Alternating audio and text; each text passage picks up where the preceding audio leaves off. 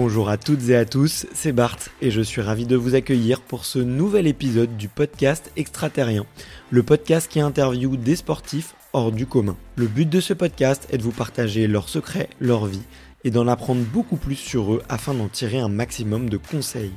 Donc si vous aimez le sport, l'aventure, le développement personnel ou que vous aimez simplement vous inspirer de personnalités remarquables, alors ce podcast est fait pour vous.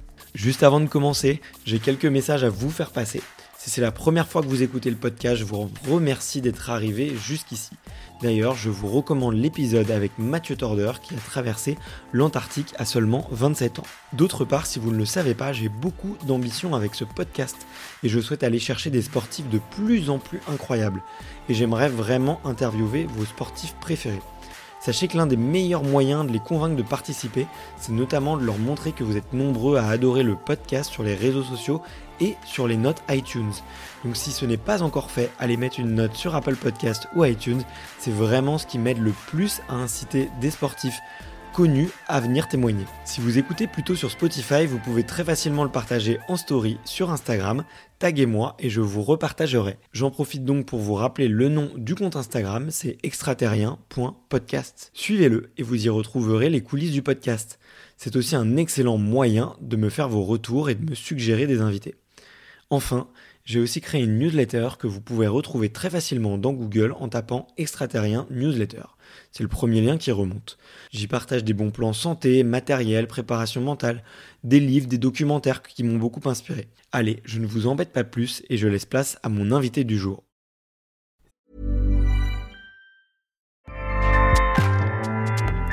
Powers the world's best podcasts.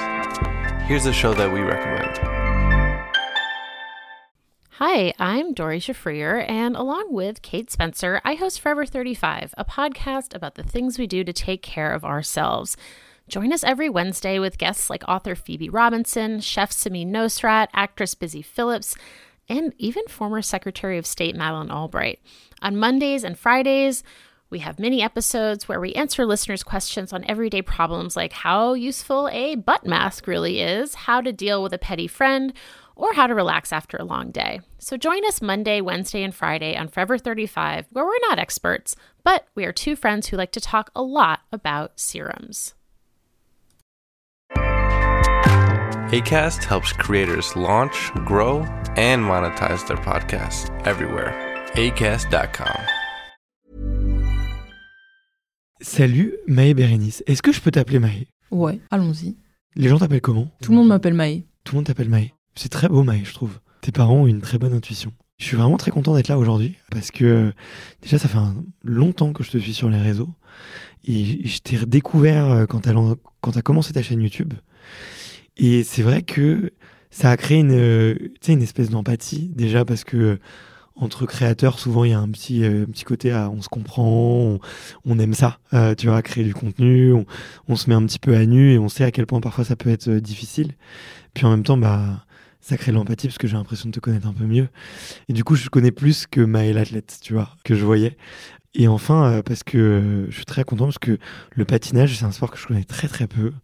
Et, et je sais qu'avec toi, je pourrais, on pourra le découdre et le recoudre dans tous les sens. Exactement. Toi, ça va? Bah écoute, ça va super bien. Merci de m'accueillir et de m'avoir ici aujourd'hui. Euh, c'est un plaisir, en tout cas pour moi, d'être là et de passer ce moment avec toi euh, de découverte et, euh, et où on va échanger, parler de, du patinage, mais pas que. Et j'ai hâte de pouvoir en dire plus et de pouvoir développer un peu tout ça. Ok. Et eh ben écoute, plaisir partagé. Euh, commençons. Euh, je t'ai même pas prévenu, tiens, en intro, mais il y a une question qui est traditionnelle sur le podcast. C'est toujours la, la, question avec laquelle je j'introduis les interviews. Ah, tu me fais un oui de la tête, donc tu la connais, ça me fait ça me fait plaisir. C'est de savoir euh, quel est ton premier souvenir de sport? Mon premier souvenir de sport, ça a été lorsque j'étais à la maternelle. Ah non, même pas. Peut-être avant.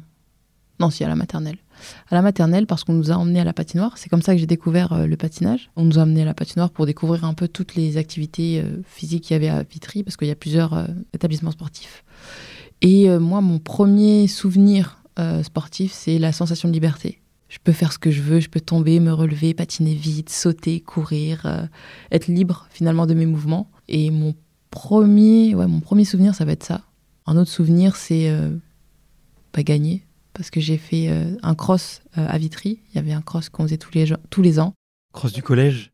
Non, même pas du collège, hum, l'école primaire. D'accord Et on patinait, on nageait et on courait. Ok. Et euh, donc, du coup, bah, trois choses que j'aime plutôt bien faire. Ouais. Et euh, ouais, je dirais la gagne.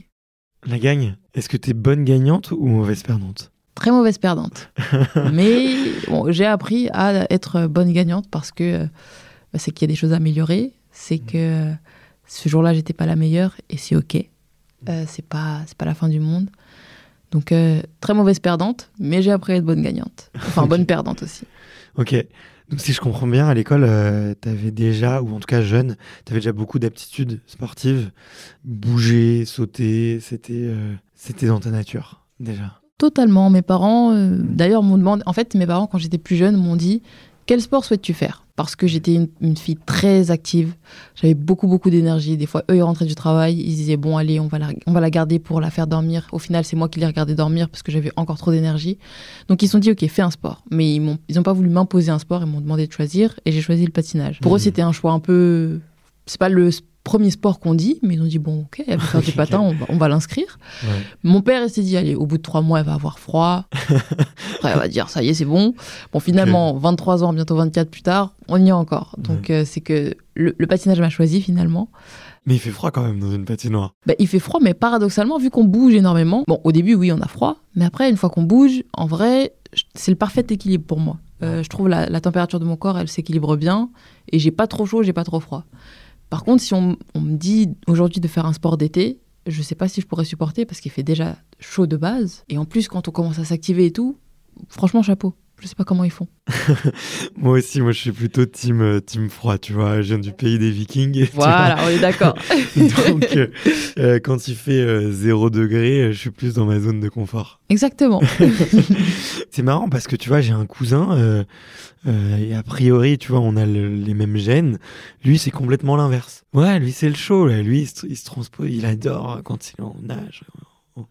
Tu vois, chacun son truc. Est-ce que tu as fait d'autres sports déjà, on va dire, où, où tu as fait un peu de compétition, un peu de. Ouais, j'ai fait, j'ai fait de la GRS à un moment. Euh, j'ai fait euh, quelques compétitions à niveau régional, peut-être national, départemental, je sais plus, mais en tout cas j'ai fait de la compétition. Euh, après j'ai, alors on peut l'appeler comme on veut, j'ai fait de la danse classique, j'ai fait de la Mhm. danse moderne, de la danse de salon, pas au niveau compétitif, mais en tout cas j'en ai fait à un assez grand niveau pour bah, avoir des bases dans différents sports où le mou- on, on combine le mouvement, la souplesse et l'élégance qui pourraient être complémentaires au patinage. Et après, j'ai pas fait de. C'est pas un sport, mais j'ai fait du violon aussi pour m'aider avec tout ce qui est musicalité. Euh, J'en ai fait un assez bon niveau aussi. Puis après, à un moment donné, il a quand même fallu choisir et se recentrer. Ouais. Donc euh, après, tout, tout- bah, j'ai arrêté au fur et à mesure, mais j'en ai quand même pratiqué pendant assez longtemps. Ok. J'ai une question qui me vient, tu vois, c'est. euh, T'es né à Vitry, c'est ça? Je suis née à Paris dans le 14e, mais j'ai grandi à Vitry. Ah oui, ok. J'ai vécu à Ivry-sur-Seine, donc je Ah, connais, on est voisins. je, connais, je, connais, je connais très bien. La question que je me pose, c'est est-ce que c'est facile d'avoir des rôles modèles? Tu vois, moi, j'ai grandi à Montreuil et à Fontenay-sous-Bois et à Ivry-sur-Seine. On va dire, mon éducation, elle a un peu suivi le niveau de revenu de mes parents. Et j'ai eu de la chance que mes parents ont beaucoup travaillé dans la vie et je vois un gros changement entre ma primaire et mon lycée. Primaire, j'étais vraiment, euh, même avant, j'étais dans, vraiment dans des écoles très populaires, euh, avec pas toujours des comportements euh, qui tirent vers le haut. Où moi, j'aime bien, j'aime bien cette ambiance un peu, parfois un peu chaotique. Mais un souvenir que j'en avais, c'est que c'était difficile de trouver des rôles modèles. Et je me demande pour toi, tu vois, quand tu patines, est-ce que déjà il y a des, des, des rôles modèles sur la glace, à l'école? Où est-ce que tu es allé les chercher, toi, tes rôles modèles? Ah, c'est une bonne question ça. Pour moi, en fait, le patin, c'est ça a toujours été un jeu. Dès que j'ai commencé jusqu'à 16 ans, 17 ans, pour moi, ça a été un jeu. En fait, je me lançais des défis personnels. Je me suis dit, ok, c'est trop cool, j'ai réussi à avoir ce saut, donc euh, la prochaine fois, je vais avoir ce saut. On a été un groupe de, de patineuses, patineurs, on a évolué ensemble. Donc, du coup, il y avait l'émulation de groupe qui nous permettait de, ben, oh, elle, elle a fait ce saut, vas-y, il faut que nous aussi, on y arrive. Et en fait, c'était une, euh, une émulation, mais saine, dans le sens où, oui, on était compétitive et compétitifs, mais aussi on s'encourageait les uns les autres, on était content de voir les autres ré- réussir. Et du coup, ça, c'est un, un environnement qui m'a beaucoup porté. Et moi, j'ai jamais réellement cherché à avoir un role model qui va me enfin qui va me dire ok faut que je sois comme cette personne en tout cas dans le patin c'était plus euh, je veux voir jusqu'où je peux repousser mes limites Je pense que j'étais ma, ma meilleure motivation, si je puis dire. Je me suis dit, ok, j'ai réussi à faire ça, comment je peux réussir à faire mieux? Et c'est comme ça que j'ai un peu évolué dans le patin. Et c'est vrai qu'en grandissant, forcément, en voyant d'autres athlètes internationaux, en voyant euh, des athlètes qui faisaient des records, qui faisaient des sauts qui n'avaient jamais été faits avant, bien sûr, je m'inspirais de ça. Mais aujourd'hui, moi, je m'inspire de tout le monde. Je trouve que tout le monde a quelque chose à apporter et tout le monde a, a ce petit truc unique qui fait que, ah, ok, ça, ça peut être intéressant de. Ok, je m'inspire de toi. Je m'inspire de toi pour euh, tes lignes. Je m'inspire de toi parce que tu as une bonne technique. Je m'inspire de toi parce que tu as une belle expression. Et en fait, pour moi, chaque patineur ou chaque personne, finalement, a quelque chose à apporter. Euh, donc, j'ai pas un rôle modèle. Pour moi, le monde est un rôle modèle. Même des, des enfants plus jeunes que moi qui n'ont pas forcément mon expérience, on peut toujours apprendre d'eux. Donc, au niveau du patin, ça a toujours été ça, mon leitmotiv, et toujours jusqu'à aujourd'hui. À l'école, je pense que mes plus grands modèles, ça a été mes parents parce que ma mère, elle a fait des études, elle est ingénieure informatique. Mon père, ça a été dans biochimie, si je dis pas de bêtises. Et déjà, dès le plus jeune âge, je me suis toujours dit, moi, je veux avoir au moins un master comme ma mère. Ça, ça a toujours été ancré dans ma tête et je m'en suis pas défaite jusqu'à ce que j'y arrive. Et pour mes parents, la culture du sport, la culture artistique, c'était très important, mais l'éducation, c'était tout aussi important. Donc ils m'ont dit, tu peux faire ce que tu veux à côté, il n'y a pas de souci, tant que à l'école, ça suit tu nous ramènes parce que les diplômes, ils seront toujours là, ils vont toujours t'accompagner et ils te serviront toujours. Le patin, c'est cool, mais ça dure un temps. On n'est jamais à l'abri d'une blessure, on touche du bois, mais sait-on jamais. Euh, donc ils m'ont toujours poussé à aller vers l'excellence dans tout ce que je faisais, que ce soit dans la vie, dans le patin ou dans les études. Euh, si je commence quelque chose, je le finis. Euh, si j'ai plus envie de le faire, bah, au moins je vais jusqu'à la fin de la saison, de, de la période donnée. Mais ils m'ont toujours inculqué voilà, ces valeurs d'excellence euh, de par leur parcours personnel, de par leurs valeurs qu'ils m'ont transmises. Et je pense que ça a toujours été en, ancré dans moi finalement. Et ouais, je pense que c'est mes plus grands modèles. Ok. Ouais, donc il y avait, il y avait cette culture de l'excellence, quoi. Et de toujours donner. Euh, comment ça s'est traduit chez les parents, eux, cette culture de l'excellence? Euh, Ils ont fait beaucoup de sacrifices. Ils sont parce qu'ils ils, sont venus faire leurs études supérieures en, en France, donc ça veut dire qu'ils ont quitté leur famille, leur cocon, leur environnement, tout ce qu'ils connaissaient, pour pouvoir poursuivre un rêve, pour pouvoir euh, offrir de, de, meilleures perspectives, de plus grandes perspectives pour euh, pour leurs enfants, enfin pour les enfants qu'ils mmh. auraient voulu avoir après. En l'occurrence, bon, je suis toute seule, mais bon, voilà, pour m'offrir une vie qui soit peut-être meilleure que ce qu'ils ont pu connaître, mmh. d'autres opportunités aussi. Je les, enfin, je les voyais au travail, ils ont fait des sacrifices par rapport au, travail qu'ils ont pu avoir aussi, qui ne correspond pas forcément aux études qu'ils ont pu faire, juste pour qu'ils puissent être euh, là pour moi, pour m'accompagner dans le patin, pour me permettre d'aller faire les stages que j'avais besoin de faire euh, les étés, sacrifier leurs vacances pour que bah, je puisse euh, aller patiner avec tel coach qui va être présent deux semaines en Andorre ou en Espagne. ma mère qui travaillait la nuit pour que la journée puisse être présente pour m'accompagner partout où j'avais besoin d'être. Donc ils ont tout, toujours fait en sorte que j'ai tout ce qu'il faut pour pouvoir atteindre les résultats que je voulais atteindre. Et pour moi, l'excellence, ça passe par ça aussi, savoir euh, faire des sacrifices là où il faut pour pouvoir atteindre un objectif, hmm. savoir se, s'investir dans un projet, croire en un, en un, projet et se donner les moyens pour y arriver. Ouais, ok. Ce sont des bonnes valeurs, tout ça? À quel moment le, le patin, ça devient quelque chose de sérieux pour toi? Je pense que ça a toujours été quelque chose de sérieux mais fun dans le sens où euh, quand je commence quelque chose, par contre, je vais jusqu'au bout. Hmm. Donc j'ai commencé le patin. Si j'étais au championnat de France, mon prochaine étape, c'est les compétitions internationales. Après, c'est championnat d'Europe, championnat du hmm. monde, Jeux olympiques. Aux Jeux olympiques, j'ai dit, moi, je veux faire mon top 10. J'ai mis en place les choses pour être dans le top 10.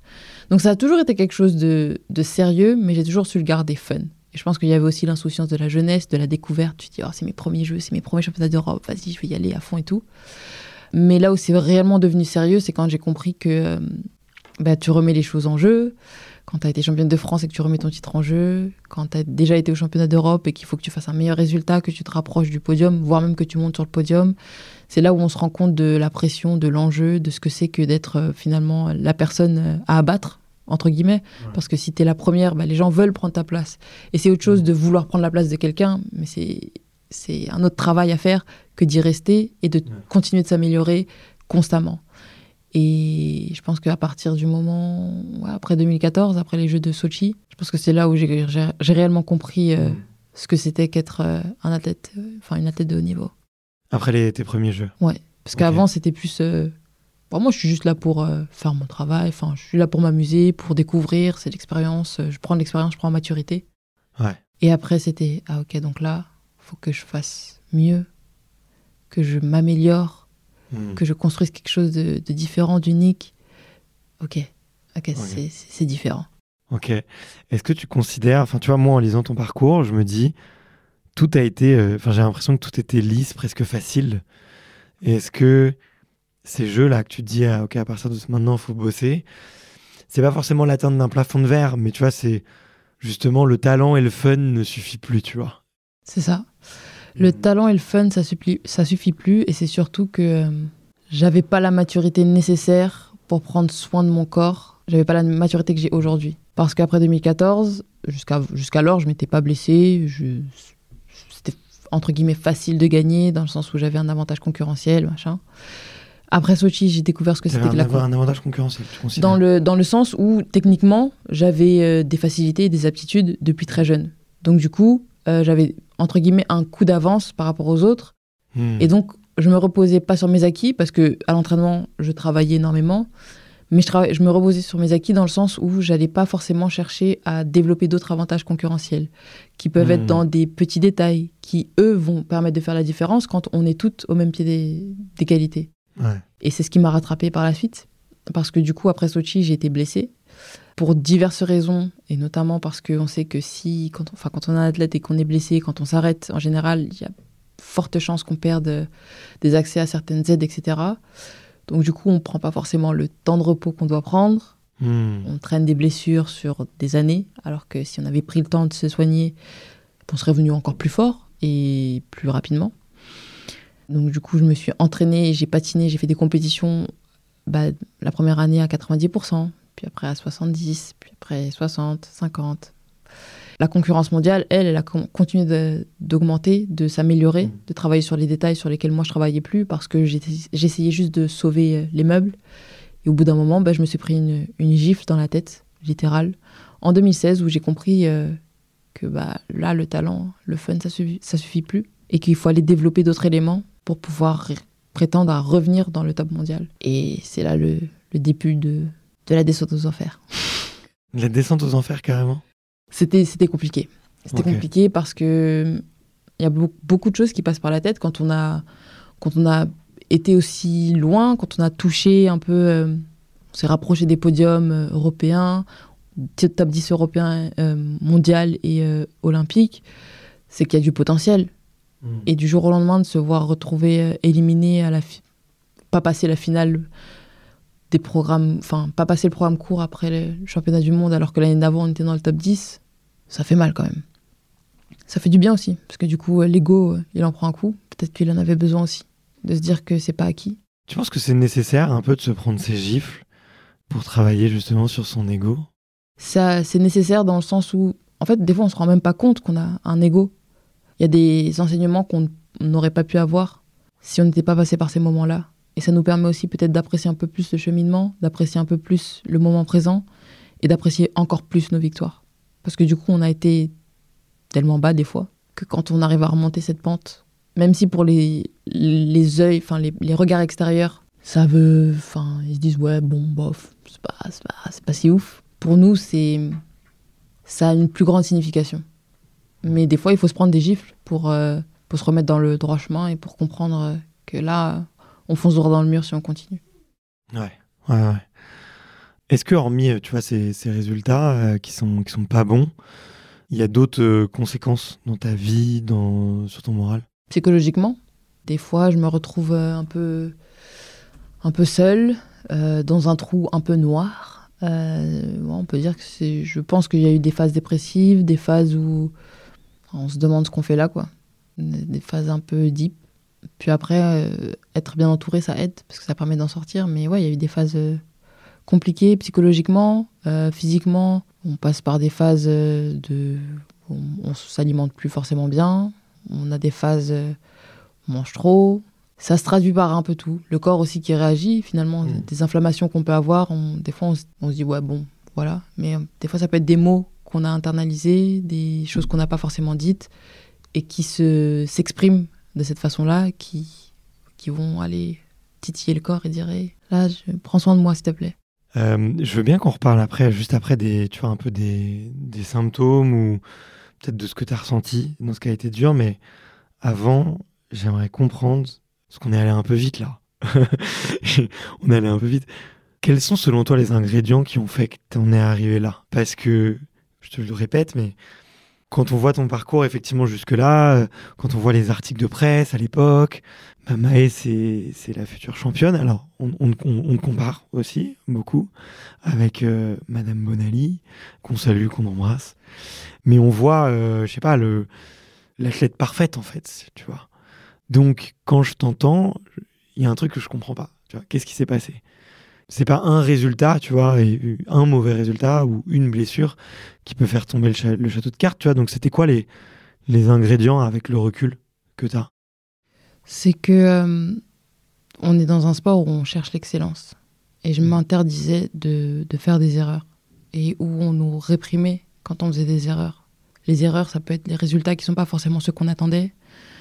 Ça peut être euh, beaucoup de pression par rapport à à mon poids, par rapport à la façon, enfin, ce à quoi je ressemble sur la glace, parce que c'est un sport, euh, une discipline d'expression où le, le, visuel, le physique, voilà, ça rentre aussi en jeu dans la note finale. Et euh, je me suis mis beaucoup de pression. Déjà, de base, je suis une personne qui me met beaucoup de pression parce que si je me fixe des objectifs euh, assez pointus, forcément, je vais me donner les moyens. Donc, je me donne corps et âme, vraiment. Je fais tout ce qui est possible, sur la glace, en dehors. En tout cas, tout ce que je pense qu'il faut que je fasse pour euh, continuer d'être la meilleure. Je suis, je dois toujours prouver aussi, constamment. Même si j'ai déjà prouvé par auparavant, je dois toujours continuer de prouver. Prouver que je suis quand même bonne, que je suis quand même la meilleure, que je reste la meilleure.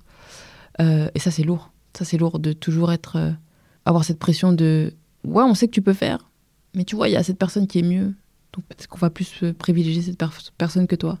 Donc ça veut dire que moi, il faut que j'aille chercher, puiser les, les ressources nécessaires en étant blessée, pour aller parfait, pour aller leur montrer que si, si, vous pouvez encore compter sur moi. Et en fait, j'avais l'impression de, de toujours courir après euh, the approval, l'approbation des autres, être confirmé dans le sens que oui, je suis quand même, je suis toujours la championne, m'oubliez pas s'il vous plaît. Je pense que j'étais un peu dans ça.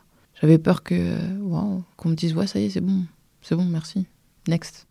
Merci beaucoup d'en parler de ce sujet-là parce que j'ai donc tu vois ça fait 4 ans qu'Extraterrien existe et j'avais jamais réussi à le formuler ou, l'aborder vraiment en profondeur, tu vois, avec d'autres athlètes qui, je sens aussi, en ont vécu et en même temps aussi en a euh, peut-être qu'ils l'ont beaucoup beaucoup enfoui, tu vois. Enfin, je pense que beaucoup l'enfouissent parce que euh, ça fait partie. En fait, c'est tellement normal pour vous d'être en permanence en comparaison.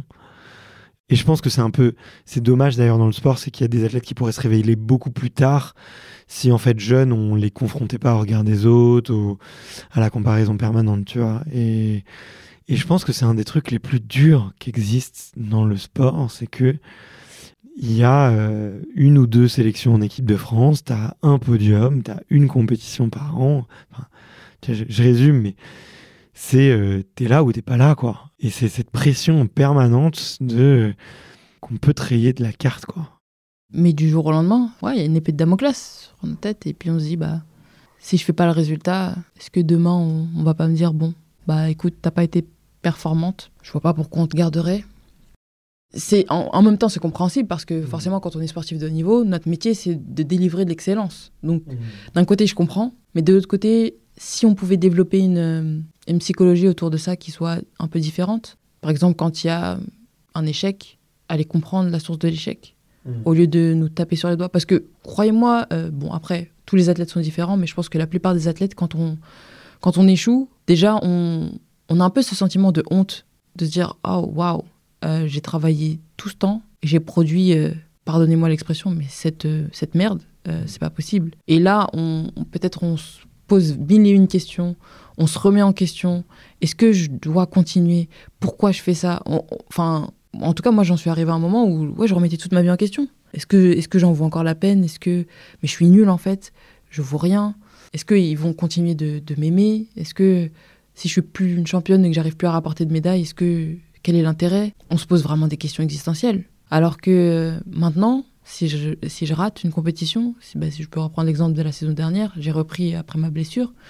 Première compétition, j'avais jamais eu un score aussi bas de ma vie depuis, depuis des années. Euh, le score total, c'était le score que je faisais sur le programme long à une époque. Bon, bien sûr, j'ai pleuré parce que je suis quand même une compétitrice dans l'âme, donc euh, je vais pas me contenter de ça. Je vais pas dire que ça c'est bien, c'est ma base. Non, j'ai conscience que c'est pas du tout mon niveau. J'ai pleuré deux secondes. Après, je me suis assise, j'ai pris la feuille de, de résultats et j'ai analysé. J'ai dit, ok, donc ça, c'est ce que j'ai fait de bien, ça, c'est ce que j'ai fait de moins bien. Là, j'ai perdu des niveaux, là, j'ai eu des moins, j'essaie de comprendre pourquoi.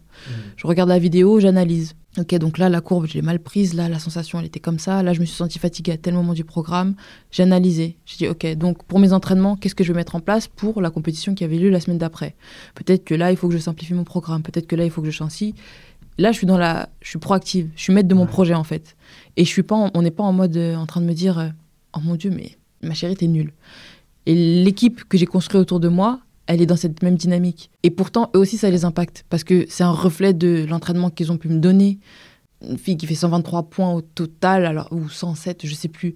Alors que d'habitude, c'est le score d'un programme long. Bah, eux aussi, ça les impacte finalement. Mais ils ont Mhm. été là. Ils ont eu des mots de soutien. Ils m'ont dit, OK, on a vu ce qui s'est passé, ta, ta, ta, on va faire ça, ça, ça, ça, on va mettre ça en place. Peut-être qu'il faut changer ça. On était dans cette dynamique-là. La compétition d'après, plus 20 ou 30 points. C'était la semaine d'après. Et la, la compétition encore après, on a vu l'évolution. Puis on a encore vu l'évolution. Au Grand Prix de France, j'étais la première française sur les trois qui étaient engagés, avec un score qui commençait à se rapprocher de ce qu'on espère, de ce qu'on attend. Mais ça, c'est parce que la première compétition, on a été intelligent dans la façon de l'aborder. Mais il y a quelques années, j'aurais fait ça. Je sais même pas où je me serais retrouvée psychologiquement. Parce que je me serais mis mes 20 000 pieds sous terre, j'aurais eu honte. Et la honte, elle était là quand même. Parce que je me suis dit, c'est pas le, ce que j'ai l'habitude de montrer. Mais en même temps, j'ai dit, oui, mais je viens de. J'ai traversé ça et je sais pourquoi je le fais et je sais pourquoi on est venu à cette compétition. On a dit que cette saison, ça allait être dur parce qu'on l'a construit comme ça. Donc, mets ton ego de côté. T'as une maturité par rapport effectivement à ce cycle de progression Exactement. euh, que t'avais pas à l'époque. Exactement. J'ai mis mon ego de côté pour construire quelque chose de solide et sur la durée. Et pas Mm. juste sur le moment. C'est pas facile, effectivement, tu vois, étant jeune, à comprendre aussi. Que tu peux pas être euh, top niveau tout le temps et qu'il faut accepter de, ouais, de baisser euh, et que ça fait partie, en fait, du cycle, quoi, normal. Moi, je viens plus des sports, tu vois, d'en- d'endurance et dans, que ce soit en course à pied, en triathlon, c'est normal après un mot. Enfin, t'as les pics de forme, tu t'optimises pour ça, quoi. C'est ça. Et je me dis, ça, les plus jeunes peuvent le comprendre s'ils Mm. ont aussi un écosystème qui est construit comme ça et qui est pensé comme ça. Parce que nous, quand on était plus jeunes aussi, on, a eu, on avait la, la hantise de dire qu'on était blessé, qu'on ne se sentait pas bien, qu'on n'était pas bien. Parce que quelles vont être les répercussions? Si je dis que je suis blessé, bah, ça se trouve, bah, ma sélection, elle va sauter. Si je dis que je me sens pas bien, je vais me faire engueuler parce que je me sens pas bien, alors il faut que je pousse. Et des fois, c'est là où on nous pousse, on, on peut être poussé vers la blessure, vers euh, le truc qui, pour le coup, va vraiment peut être un élément qui va terminer la carrière. Et je me dis aussi que c'est c'est plusieurs facteurs aussi. C'est un mindset. C'est pas juste. euh, c'est une façon d'être, une façon de vivre. C'est pas juste euh, pas juste privilégier la, partie performance, parce que dans la performance, pour moi, il y a le mindset, il y a l'accompagnement, il y a les ressources qui vont être mises à disposition. Et tout ça, c'est des éléments qui, avant, n'étaient pas mis en symbiose pour pouvoir permettre euh, cette réflexion. Ok. J'ai une, une question que je voulais te poser, c'est est-ce que je, je fais pas de, la psychologie de comptoir. Euh, J'essaye de pas analyser mes invités, mais parmi les athlètes de haut niveau, il y a quand même beaucoup. Tu connais le, profil, euh, enfin, tu connais le test Enneagram? C'est un, un test de personnalité. Beaucoup d'athlètes de haut niveau ont le profil 3, qui est le profil euh, performeur. Et un des gros dangers, en fait, si tu veux, du profil per- performeur, c'est que tu performes notamment généralement pour un écosystème qui est le tien, selon des valeurs qui sont pas toujours les tiennes. Et du coup, tu peux t'abandonner en fait à aller performer dans quelque chose qui n'est pas vraiment toi, tu vois. Et donc tu t'y abandonnes, tu vois un peu là où je te mène. Donc dans ce que tu dis, effectivement, il y a, je dis pas que, que tu es un profil 3 Enneagram ou quoi, ou ça, ça me regarde pas, mais que en tout cas, il y a peut-être des éléments de réponse que, que tu peux trouver à, travers ça. Mais du coup, la question que je voulais poser, euh, que je voulais te poser, c'est quelle est la part de Maës met trop la pression toute seule? Et Maë est peut-être pas accompagnée parce qu'elle est, euh, elle a 20 ans, 22 ans, euh, sur des sujets euh, de psychologie qui sont sur lesquels il faut se décharger en fait. Et quelle est la part de l'écosystème Et quand je dis l'écosystème, c'est un sport de glace avec du jugement, un sport avec beaucoup de tradition, un sport très européen, je, le dis. Beaucoup d'autres choses, peut-être que je vois pas, tu vois, mais en tout cas, un écosystème qui est quand même hyper particulier, quoi. Et moi, que j'ai toujours vu, c'est toujours- j'ai toujours vu les sports de jugement comme des sports euh, encore plus durs psychologiquement. Euh, donc c'est un peu la question que je voulais te poser. Quelle est la part entre les deux? Et en fait, à quel point l'écosystème il est, il est dur? Juste que je le connais pas. Ah, ça, c'est une très très bonne question. Pour moi, chaque, euh, chaque sphère que tu as citée va jouer un rôle et aura une influence sur, euh, sur finalement l'évolution de l'athlète et l'influence, l'impact que ça peut avoir sur nous. Dans la partie euh, sport à jugement, malheureusement, ça, ça a une bien trop grosse influence sur les athlètes. Parce que, euh, en discutant avec plein de patineurs qui ont Mhm. fait les Jeux Olympiques, qui n'ont pas forcément fait les Jeux Olympiques, qui sont arrê- arrêtés au niveau départemental, régional, national, on rencontre tous le même problème. C'est que on base notre valeur sur le regard des autres. Parce que du coup, en patin, ton classement, il est basé sur ce que les juges vont voir et sur, sur ce que tu auras fait dans le programme. Notre valeur, elle va être, enfin, ouais, dans, pour certaines personnes, la valeur, ça va être euh, par le physique. Parce que du coup, on va dire, ah, mais elle, regarde, elle a le corps parfait de la patineuse. Elle ressemble vraiment, c'est ça, c'est ça. On veut que tu ressembles à ça. Ouais, mais moi, je suis pas comme ça. Donc, on fait comment? J'ai pas la couleur de peau, j'ai pas forcément le, le- le morphotype. Et c'est pas quelque chose que je peux changer. À part m'enlever un os, je vois pas comment on peut y arriver. Donc, on fait comment? Donc, il y a le jugement. euh, c'est des trucs très subtils parce que ça va être euh, une sorte de. En fait, c'est quelque chose, on se rend même pas compte. Pour nous, c'est naturel, enfin, c'est normal parce que c'est comme ça. Enfin, c'est un code, un non-dit, mais c'est comme ça. On va arriver dans une patinoire, on va sentir les regards qui vont scanner de haut en bas. En fonction, tu sais que. Enfin, si tu sais que tu reviens de vacances et que tu t'es un peu amusé, tu sais qu'on va te scanner, on va dire Hum, 5 kilos en trop là. Ils ont même pas besoin de parler, juste les regards en fait. Ou alors, tu vas arriver à- avec un corps différent, une musculature différente. Ouh, c'est pas très, pas très patinage ça. C'est plus, euh, je sais pas, un autre sport, mais Mm. pas patinage. C'est pas assez artistique. C'est pas assez fluide. C'est pas assez co- comme on veut. Les coachs aussi, ils parlent comme ça? Oui, oui, il y a certains coachs qui. En fait, le problème, c'est que les coachs ont eu des traumatismes eux-mêmes qui n'ont pas été soignés. Et du coup, Oui, en fait, c'est logique, oui. Donc, euh, le cercle, il continue. il se perpétue, Ils, ouais. ils sont au courant. Mm. Parce qu'eux-mêmes ont vécu ça. Mais si on ne fait pas le travail, travail sur soi, malheureusement, ce qu'on a le plus détesté, on peut le transmettre à, Ah, à ses élèves. Euh, donc il y a aussi ça aussi. Prendre soin aussi de l'écosystème finalement. Parce que si c'est des traumatismes qu'eux-mêmes n'ont pas soignés mais qu'ils nous les transmettent, c'est compliqué. C'est un cycle qui se répète. Qui se répète et ils n'en ont pas forcément conscience. Mm. C'est une pression psychologique qu'on reçoit tous les jours, constamment, constamment, constamment. Et c'est lourd. C'est lourd. Donc euh, il y a ça qui, qui va influer. Après, il y a, il y a quelle autre partie? Je ne sais plus quel écosystème tu m'avais dit. Il y a la partie jugement. Il y a la partie euh, les attentes aussi de la fédération ou de ouais, des institutions parce qu'il y a les résultats, il faut faire les médailles. Enfin, c'est ça qui, qui va retranscrire le rayonnement de, du pays. Euh, si on fait les médailles, si on fait les podiums, et encore, podium, bon, c'est cool, mais on veut plutôt la médaille d'or. Après, il faut y arriver, il faut, faut s'entourer de personnes qui pourront nous aider à, à atteindre ce niveau. Et moi, j'ai fait le choix de m'entourer de personnes qui, avec lesquelles je travaille psychologiquement. Parce que pour le coup, oui, j'ai besoin de me décharger à ce niveau-là. Il y a des choses que je peux pas, ou que mes parents, mes coachs, la fédération ne pourra pas comprendre. Mais une Mhm. personne qui a travaillé pour et qui, qui a les outils pour, pourra peut-être débloquer des portes qui me permettront aussi de continuer à évoluer et de pas rester dans un cercle dans un de m'enfermer dans, quelque chose qui pourra peut-être contribuer à bloquer euh, tout ce qui aurait pu être fait si euh, voilà j'avais libéré la parole ou quoi. Donc euh, c'est une cellule à, à prendre en compte dans, dans l'équation qui permet d'aider. Je pense que j'en oublie. Non, mais ça, ça nous reviendra, tu vois. Moi, je voulais te poser, la question parce que j'ai eu une des conversations qui m'a le plus marqué euh, sur, euh, sur Extraterrien. C'était euh, avec une fille qui, qui s'appelle Laura Auger et, une superbe femme géniale. Natation synchronisée, ouais. Qui a fait les Jeux, qui a été sixième, il me semble, à Rio. Et en fait, dans la conversation qu'on avait eue, elle m'a dit Je savais, à cause de la forme de mes jambes, que je ne serais jamais championne olympique. Je ne serais jamais sur un podium, sur une compétition mondiale. Parce que dans ma morpho-anatomie, en fait, je ne correspond pas aux critères de beauté du sport. moi, j'ai jamais fait de sport de jugement, donc forcément, quand j'entends ça, je prends une claque, tu vois, de dire comment est-ce que tu peux faire un sport?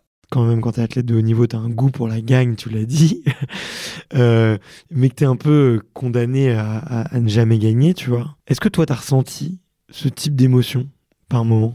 Moi, c'est plus. euh, je sais qu'on ne pardonnera pas l'erreur. Une chute, moi, elle va me coûter beaucoup plus cher que pour d'autres. Ça, je le sais. Par contre, Mhm. si je fais clean, il n'y aura pas de discussion. Une erreur, je m'attends pas à, à ce qu'on me fasse de cadeau. Euh, maintenant, je sais que je sais que c'est une- je sais que c'est vrai. Enfin, ce qu'elle dit, ça, ça m'étonne pas, ça me parle même. Mais après, euh, moi, j'aime bien j'aime bien le défi. Donc, on peut me dire, euh, tu n'y arriveras pas ou tu le feras pas. Ok, we'll see. Comment est-ce qu'on le transforme en force? C'est un mindset, c'est une question de mindset, je pense. Se dire que croire en soi déjà.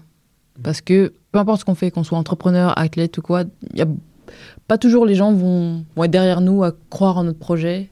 Parce que ça peut être fou, parce que ça peut, ça peut paraître impossible, parce qu'on de- on a des croyances limitantes, ou d'autres personnes vont avoir des croyances limitantes, et du coup ils vont les retranscrire sur nos rêves à nous. Donc ouais, se donner les moyens d'y arriver, croire en son rêve, euh, se discipliner, c'est je pense la partie la plus compliquée et mettre, euh, aller chercher les ressources nécessaires. S'il faut euh, utiliser le système D, bah, on utilise le système D jusqu'à ce qu'on puisse euh, mettre des moyens un peu plus conséquents. Mais se donner les moyens d'y arriver, bon, pour moi, il n'y a rien qui est impossible si, si on y croit. Mais d'abord, faut que ça commence par soi. Y croire et être convaincu de son projet. Avoir une vision très claire et précise de ce qu'on veut faire. Mettre en place un plan d'action, comme un business plan finalement. Et après, y aller au- aussi au culot, hein, parce que des fois, euh, c'est juste ça. Bien sûr, bien sûr. Quel conseil tu pourrais donner si demain euh, ta petite sœur, ta petite cousine, elle a envie de se lancer dans une carrière? Peut-être qu'elle doute pas encore de comme toi. euh, toi, je crois qu'à 15 ans, euh, t'as déjà tes premières médailles, euh, je crois, sur le, circuit élite, quoi. Quel conseil tu donnerais à la petite Maë de, de 15 ans qui est encore, qui se doute pas de tout ça, qui n'a pas encore traversé cette période compliquée Je lui donnerais même pas un conseil, je lui dirais juste You got this. Crois en toi. Vas-y. Tu as toutes les ressources nécessaires pour arriver et faire de ton rêve une réalité. Ce Mhm. sera dur. Il y aura des moments où tu vas penser que ce sera impossible, mais tu vas toujours te relever. Donc crois en toi, crois en, en ce talent que tu as. N'abandonne pas. C'est tout ce que je lui dirais. Ok. Avec le recul, peut-être, qu'est-ce que tu ferais euh, différemment pour euh, pas revivre cette situation de crise que tu as vécue, qui à un moment a été douloureuse On en parlait juste avant d'enregistrer, mais c'est aussi le début d'une nouvelle histoire dans laquelle euh, moi j'ai l'impression que tu te retrouves, tu te redécouvres. La première question que je te pose, c'est est-ce que tu penses que cette situation de crise, elle est nécessaire à un moment ou à un autre? Et si elle est tant bien même, on se dit que on a envie d'éviter cette situation de crise, comment est-ce que tu l'éviterais avec le recul? Je ne l'éviterai pas. Parce que si je ne l'avais pas vécu, je ne serais pas devenue la femme que je suis aujourd'hui. Je l'éviterai pas parce que j'ai appris beaucoup. Je l'éviterai pas parce que ça m'a permis de mettre un miroir euh, en face de moi et de me poser les, bonnes questions, de me recentrer, d'apprendre à me connaître, de savoir qui j'étais, de me découvrir. Parce que je me suis rendu compte que, euh, bah, bien que quand j'étais plus jeune, oui, il y avait les médailles, il y avait les résultats, je le faisais pour euh, l'honneur de la fédération, pour mes parents, pour la France, pour machin, pour un tel et une telle. Et moi, dans l'histoire. Pourquoi je le faisais? À la base, j'ai fait ça parce que je voulais m'amuser. Et au plus ça allait, au moins je le faisais pour le fun, mais au plus je le faisais parce qu'il fallait gagner. Il faut que je gagne, il faut que je gagne. Quand je gagnais pas, je me. C'est pas une, ouais, une mutilation psychologique. Je me, je me repassais les trucs et pourquoi? Et pourquoi? Et, et je me- je m'enfonçais dans le travail. Et au final, il y avait plus cette sensation de. Mais kiff, on n'a qu'une vie. Combien de temps encore je vais pouvoir faire du patin? Si je kiffe pas maintenant, quand je, vais pas kiffer une fois que j'aurai 70 ans et que je pourrai plus patiner. C'est pas, c'est pas ça le but. Donc je changerai rien du tout parce que j'ai. Ça fait mal, c'est sûr. Mais c'est ce qui fait de moi la, la personne et la guerrière aussi que je suis aujourd'hui. Parce que si je me bats, je sais pourquoi je me bats. Ça m'a donné beaucoup d'idées aussi pour pouvoir aider euh, peut-être euh, très sûrement les générations futures et même les générations actuelles, pourquoi pas. Ça m'a donné des idées parce que je veux révolutionner le monde du sport, tout simplement, le management euh, sportif tel qu'on le voit aujourd'hui. Je veux révolutionner la vie des athlètes de niveau parce qu'il y a beaucoup de choses à faire. C'est pas normal qu'il y ait encore euh, une majorité des athlètes qui sont en situation de précarité, qu'on se donne corps et âme pour représenter notre pays et le faire rayonner, représenter notre sport. Et au final, très souvent ne pas avoir la reconnaissance qu'on devrait avoir, euh, ne pas être considéré comme un, métier, parce que finalement, on, bah, on passe des heures à polir et à parfaire ce, cette aptitude, ce- cet art ou ce, sport. Ça dure quelques secondes et puis après, limite, on oublie qu'on a, qu'on a sacrifié tout ce temps et après, bah, on se retrouve euh, livré des fois à nous-mêmes et on est là, bon, bah, qu'est-ce que je fais après? Qui suis-je? Faut que je me redécouvre, euh, c'est compliqué, je sais pas quoi faire, je sais pas où aller, quelles sont mes, cap- Mhm. mes capacités, mes compétences? Il y a tellement de choses à faire et j'ai tellement appris grâce à ces moments-là que euh, je les changerais pour rien au monde. Après, bon, si je devais le revivre demain, pff, faut me laisser un peu le temps de respirer quand même. Euh, mais mm, ouais, non, je changerais pas. Dans cette crise identitaire, justement, où tu te perds parce qu'effectivement, euh, de ce que je comprends, tu associes ton identité à, tes résultats. Quelles ont été euh, les étapes de la reconstruction et ouais, quelles sont les, étapes un peu? Alors les étapes, pour moi ça a commencé après euh, Pyeongchang 2018. Il faut savoir que à Pyeongchang je fais 19e, mais pour moi cette 19e place, elle a une plus grande symbolique encore que ma 10e place de Sochi. Alors que dans les journaux, bon, pour eux c'était nul, nanana, ok, pas de souci. J'ai vu des commentaires de personnes qui disent ouais bon, si c'était pour faire 19e, t'aurais pu rester chez toi. J'ai dit mais vous savez pas d'où je viens. Moi la dernière fois que j'étais sur la scène mondiale, c'était en 2016. En 2016, je me prenais la claque de ma vie parce que je passais pas la, qualification pour le programme long. Alors que l'année d'avant, j'étais dixième. Pour la, la place, la personne qui a ramené la place pour euh, Pyeongchang 2018, c'est pas moi. Parce que moi, je suis pas allée au monde. Et que la qualification, elle se fait au monde. C'était l'autre française. Elle partait avec un avantage concurrentiel énormissime. Pour tout le monde, c'était elle qui allée aux Jeux Olympiques. Donc moi, l'année, la saison 2017-2018, j'ai dit, je retournerai aux Jeux Olympiques et je ferai la médaille, euh, la, la finale des Jeux Olympiques. Je m'en fous de la place. Moi, je veux être en finale parce que psychologiquement, pour moi, ça voulait dire beaucoup de choses d'être Mhm. en finale.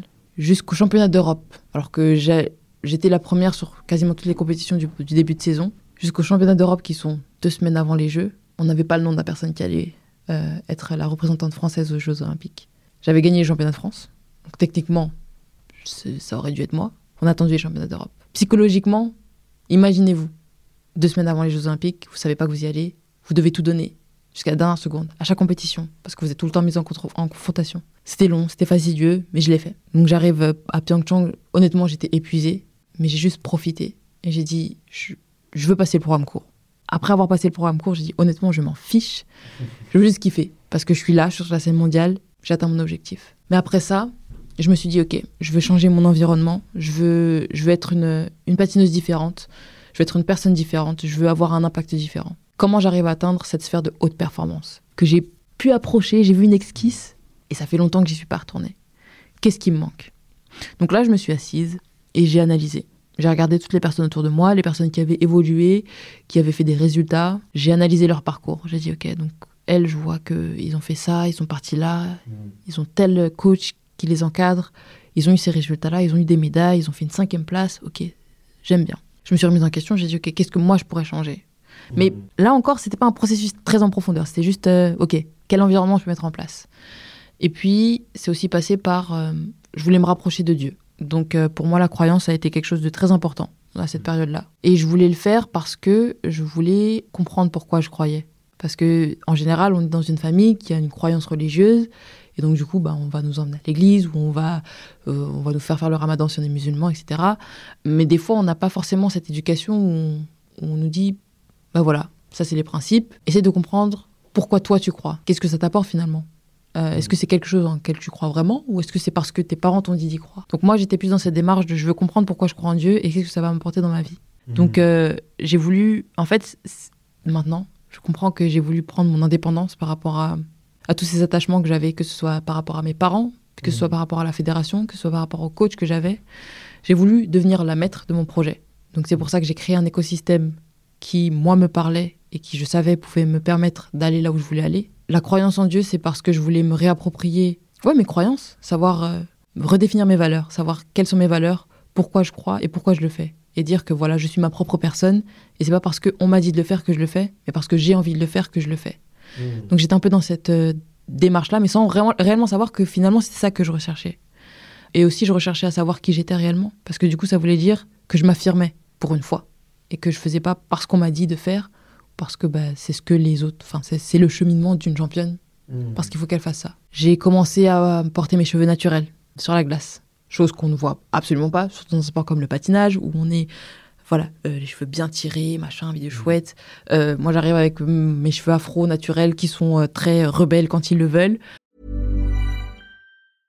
Ryan Reynolds here from Mint Mobile. With the price of just about everything going up during inflation, we thought we'd bring our prices down. So to help us, we brought in a reverse auctioneer, which is apparently a thing. Mint Mobile unlimited premium wireless. Ready to get 30, 30, bit to get 30, bit to get 20, 20, 20, bit to get 20, 20, bit to get 15, 15, 15, 15 just 15 bucks a month. So, Give it a try at mintmobile.com slash switch. $45 upfront for three months plus taxes and fees. Promo for new customers for limited time. Unlimited more than 40 gigabytes per month. Slows. Full terms at mintmobile.com. Avant, avant, tu faisais, tu faisais quoi? Tu te lissais les cheveux? Ou je défrisais mes cheveux. Je défrisais mes cheveux. J'ai déjà eu des. Je portais aussi des, mm, des, euh, des perruques de temps en temps, mais plus défriser les cheveux pour avoir les cheveux bien demande parce que plaqués. c'est vrai que dans la culture afro, c'est quand même très, C'est ça. très courant. euh, Ouais, c'est euh, très très très courant. Euh, mais moi, c'était plus le défrisage. Et le Ok. défrisage, bon, faut savoir que c'est des produits chimiques, etc. C'est pas ce qu'il y a le mieux non plus hmm. pour soi. Donc ouais, j'ai j'ai une phase un peu de rébellion, si je puis dire, où je voulais m'affirmer, moi, en tant que Maë, qui je suis, moi. Donc il y a eu cette phase-là. Et après, en 2021, mars 2021, Comment ils perçoivent les autres la phase de rébellion? Bah pour eux, c'est, je pense qu'ils se disent, ouais, elle, elle s'affirme en tant que Maë. Mais en fait, c'était pas, c'était pas agressif, c'était progressif. Je dis, bon, bah, moi, j'aimerais bien faire ça. J'aimerais bien avoir un peu plus de, de, de pouvoir, entre guillemets, dans la direction que va prendre euh, la création artistique de mes programmes, par exemple. Euh, j'aimerais bien être plus un- impliqué dans le processus de créatif, où je m'impliquais tout simplement plus dans le processus créatif. Je donnais un peu plus de. enfin, J'avais un peu plus de voix dans la façon dont on gérait les entraînements, de dire ah, j'aimerais bien faire ça, là j'ai besoin de repos, là j'ai besoin de faire ci.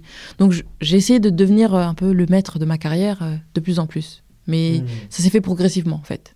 Comment c'est reçu? Bien. par euh, ton entourage? Bien, parce que j'ai- réussi à, à choisir aussi les, des personnes qui, je sais, sont ouvertes à ce type d'input. Et ma famille, ils l'ont bien pris parce qu'ils me voient grandir, évoluer. Hmm. Après, c'est un peu plus compliqué parce que bah, ouais, je prends mon indépendance aussi en tant que femme. Donc, euh, c'est dur aussi de laisser son enfant devenir, éclore et devenir la personne qu'il doit être. Mais c'est aussi le processus de la vie. Bien sûr. Euh, donc ouais, il y a le, la phase d'adaptation quand même. Voilà. Il y a quand même ça. Et après, on voit l'évolution et quand ils voient les résultats aussi que ça paye, euh, ils se disent ok, c'est ce qu'il faut faire, je la laisse. Et puis petit à petit, euh, l'indépendance elle se prend comme ça. Et puis vient euh, mars 2021. Mars 2021, c'est euh, championnat du monde qualification olympique pour Pékin 2022. Et il s'avère que une semaine avant d'aller au championnat du monde, la cellule de haute performance veut que je fasse un test d'effort qui aurait pu être fait bien après, mais bon, on, me- le fait faire avant. Et je commence à avoir un- une petite boule dans, dans le tendon.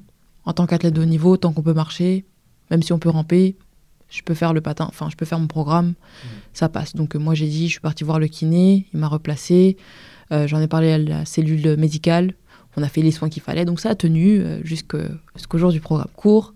Programme court, premier saut, tout se passe bien, deuxième saut, je pique, ça y est, c'est fini. Donc moi, dans ma tête, ce qui se passe, c'est que je me dis, je peux pas m'arrêter parce que si je m'arrête, c'est moins 5 points. Moins 5 points sur un programme court, c'est énorme. Ça va jouer euh, la qualification olympique, c'est pas possible. Là, je vais pour aller chercher la qualification olympique. Pas moyen que je m'arrête. Donc moi, je veux continuer, mais bon, mon pied m'a dit, ma coco, tu vas aller nulle part. Donc euh, je vais voir le juge arbitre. Il me dit, est-ce que tu veux 5 minutes pour continuer? Je dis, malheureusement, là, c'est pas possible. Donc on me fait sortir. Et là, le docteur, il, on enlève le patin, il touche, il dit, bon, rupture de tendon d'Achille, ta saison est finie, euh, Pékin, oublie. À ce moment-là, honnêtement, je suis pas, je suis pas plus perturbée que ça. Je le prends très bien. Je me dis, si c'est arrivé, c'est que ça devait arriver. Et euh, c'est mon corps qui m'a dit stop, parce que moi, j'allais pas m'arrêter. Même si j'étais dans un processus de voilà, je me réapproprie les choses, j'étais toujours dans ce processus fonce, fonce, fonce, fonce, continue, continue, continue. Et j'arrivais pas à réellement écouter mon corps. Et mon corps, il a dit, tu veux pas m'écouter, moi je vais te faire m'écouter. Et donc, euh, rupture de tendon processus de faut réapprendre à marcher, faut réapprendre à patiner. Et c'est là où euh, l'humidité m'a frappé en plein visage. Et c'est là où j'ai dû m'asseoir devant un miroir et me poser les réelles questions. Est-ce que je veux continuer à patiner? Pourquoi je veux patiner Quel est le but pour moi de patiner? Est-ce que j'ai toujours cette passion Ou est-ce que ça y est, c'est fini, on passe à autre chose? Si je continue à patiner, qu'est-ce que je veux faire? Qu'est-ce que je veux réaliser? Et si je veux le faire, avec qui? À mes côtés. Quelles sont les choses Quelles sont mes forces Quelles sont mes faiblesses? Mais surtout, quelles sont mes faiblesses? Quelles sont les choses sur lesquelles je vais devoir travailler? En gros, j'ai fait une, une, une analyse. En fait, j'ai pris toutes mes connaissances de l'école par rapport au, au management et au business, marketing, et j'ai fait un business plan. Donc, j'ai fait une analyse de marché, euh, j'ai analysé la situation actuelle, j'ai pris mes forces, mes faiblesses, les opportunités et les menaces. Euh, J'ai tout analysé. Les ressources dont je vais avoir besoin, donc financières, humaines, euh, structure euh, tout ça. Et j'ai vu tout le chemin qu'il y avait à parcourir. Et à partir de là, j'ai dit j'ai besoin de me connaître, j'ai besoin de savoir qui je suis, j'ai besoin de, de me développer, euh, d'avoir un storytelling, de savoir euh, qu'est-ce qui, quel va être mon élément différenciant, quelle va être ma réelle force qui va faire en sorte que je vais me différencier des autres finalement. Et comment je vais le développer, comment je vais réussir à, à atteindre cette sphère de haute performance en prenant en compte tous ces éléments. Et à partir de là, c'est là que la nouvelle Maë est réellement apparue. Parce que du coup, euh, ça a été une grande introspection.